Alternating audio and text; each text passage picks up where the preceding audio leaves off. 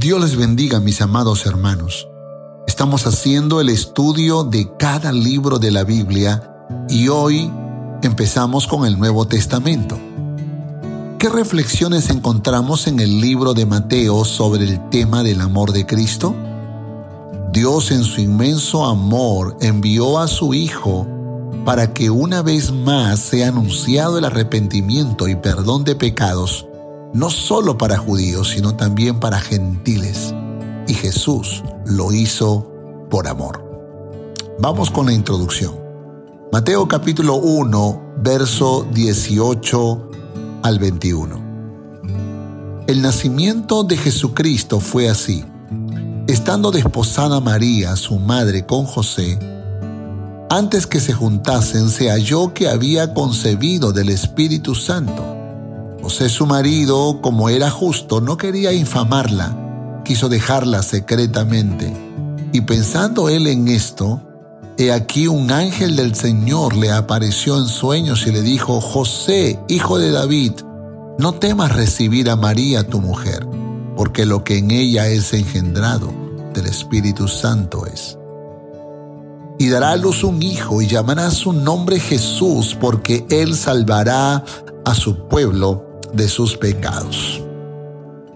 El periodo de los 400 años de silencio, o también conocido como intertestamento, se ubica en la separación entre el Antiguo y Nuevo Testamento, y este es un breve resumen de la historia.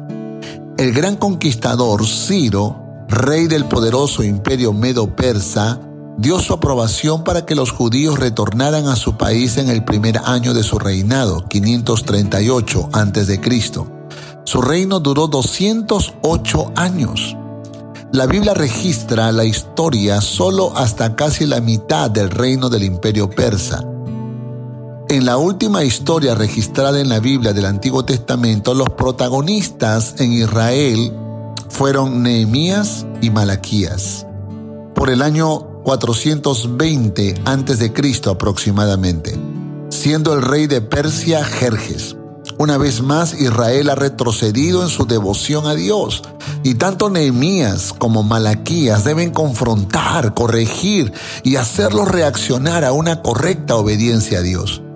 Desde ese momento pasaron 400 años aproximadamente hasta el nacimiento de Jesús. La historia secular registra que un joven griego de nombre Alejandro fue escalando en sus victorias hasta que finalmente derrotó al poderoso imperio persa en el año 331 a.C. Y a los 24 años de edad, este joven se coronó como rey de todas las naciones conocidas. Su reino duró 13 años, nueve desde que venció a los persas porque murió inesperadamente a los 33 años, y sus tres generales se dividieron las tierras conquistadas. Uno de esos tres reinos fueron los Seleucidas, quienes reinaron desde el año 322 hasta el año 64 a.C. y establecieron un vasto imperio que se expandió por Persia, Babilonia, Siria, parte de Asia Menor y Palestina los judíos consintieron la cultura helénica que fue impuesta por los Seleucidas. Sin embargo, fue en el reinado de Antíoco Epífanes quien cuando subió al trono adoptó una política que pronto llevó a los judíos a una abierta rebelión. Todo se acrecentó con la publicación de un decreto en Israel que abolía la ley mosaica y la reemplazaba por una ley secular como al mismo tiempo rebajaba el templo a la categoría de lugar ecuménico de culto. Suspendieron los sacrificios regulares, las fiestas tradicionales, ordenó destruir las copias de la ley y prohibió la circuncisión de los niños. Y toda desobediencia a este nuevo edicto se penalizaba con la muerte. Así que una rebelión armada estalló no mucho después de que Antíoco Epífanes hubiera promulgado su decreto. Esta resistencia fue denominada la Guerra de los Macabeos en el 168 a.C. El cabecilla de esta insurrección fue el sacerdote Matatías, progenitor de Judas Macabeo, quien finalmente fue el líder de la revolución. Pompeyo de Roma conquistó a Siria, los Eleusidas, y Palestina en el año 63 a.C. Sin embargo, Pompeyo y otras ciudades romanas reconocieron en alguna medida la religión judía y la jurisdicción de los macabeos. Por tanto, a los herederos de los macabeos se les confirieron los títulos de sumos sacerdotes y enarca, es decir, líder político para su pueblo. Hasta que en el año 40 a.C., Roma designó a Herodes rey de Judea. Herodes el Grande reinó desde el año 37 al año 4 a.C. Herodes se esforzó por afianzar su autoridad en el interior y por extender su dominio a nuevos territorios por medio de su alianza con Roma. Bajo su gobierno, el Estado judío llegó a ocupar una posición fuerte, donde además de acrecentar el desarrollo de la agricultura y el comercio, emprendió una política extensa de construcciones que modificó el aspecto de la nación. Los judíos, tanto fariseos como saduceos, lo aborrecían a pesar de su preocupación rimbombante por el templo de Jerusalén. Si bien pertenecían formalmente a la religión judía, Herodes era un rey pagano más interesado en la suntuosidad que en seguir los cánones de la ley.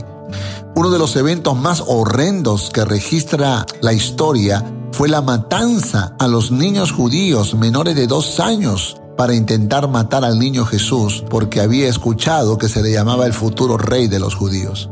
Después de su muerte, en el año 4 a.C., el emperador Augusto, acatando el testamento, dividió el reino entre sus hijos Arquelao, Antipas y Felipe. En este contexto histórico, nació nuestro Salvador, y la historia desde las vísperas de su nacimiento hasta su resurrección la cuenta el ex publicano Mateo.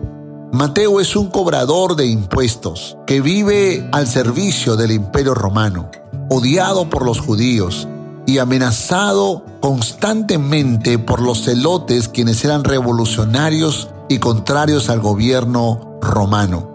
¿Cómo fue que este hombre calificó para escribir la vida de Jesús y sus enseñanzas?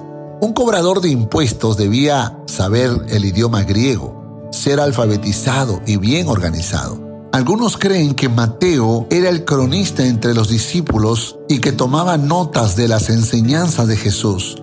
Podríamos decir que cuando Mateo siguió a Jesús, dejó todo atrás menos su papel y su pluma. Mateo es un judío que ha cambiado su visión de la vida. Ahora quiere convencer a sus paisanos que el nacimiento de Jesús se cumple en las escrituras. En solo dos capítulos hay cinco referencias del Antiguo Testamento donde Mateo quiere demostrar que Jesús es la continuación y cumplimiento de toda la historia bíblica acerca de Dios e Israel. Que Jesús es el Mesías del linaje de David, es un maestro con autoridad como Moisés, es Emanuel, que significa Dios con nosotros. Mateo sabe que los judíos respetan a Moisés, y quiere demostrar que Jesús es un nuevo Moisés. Jesús es la figura prometida para Israel, mayor que la de Moisés, porque vino para rescatarnos de la esclavitud, pero de la verdadera esclavitud del pecado.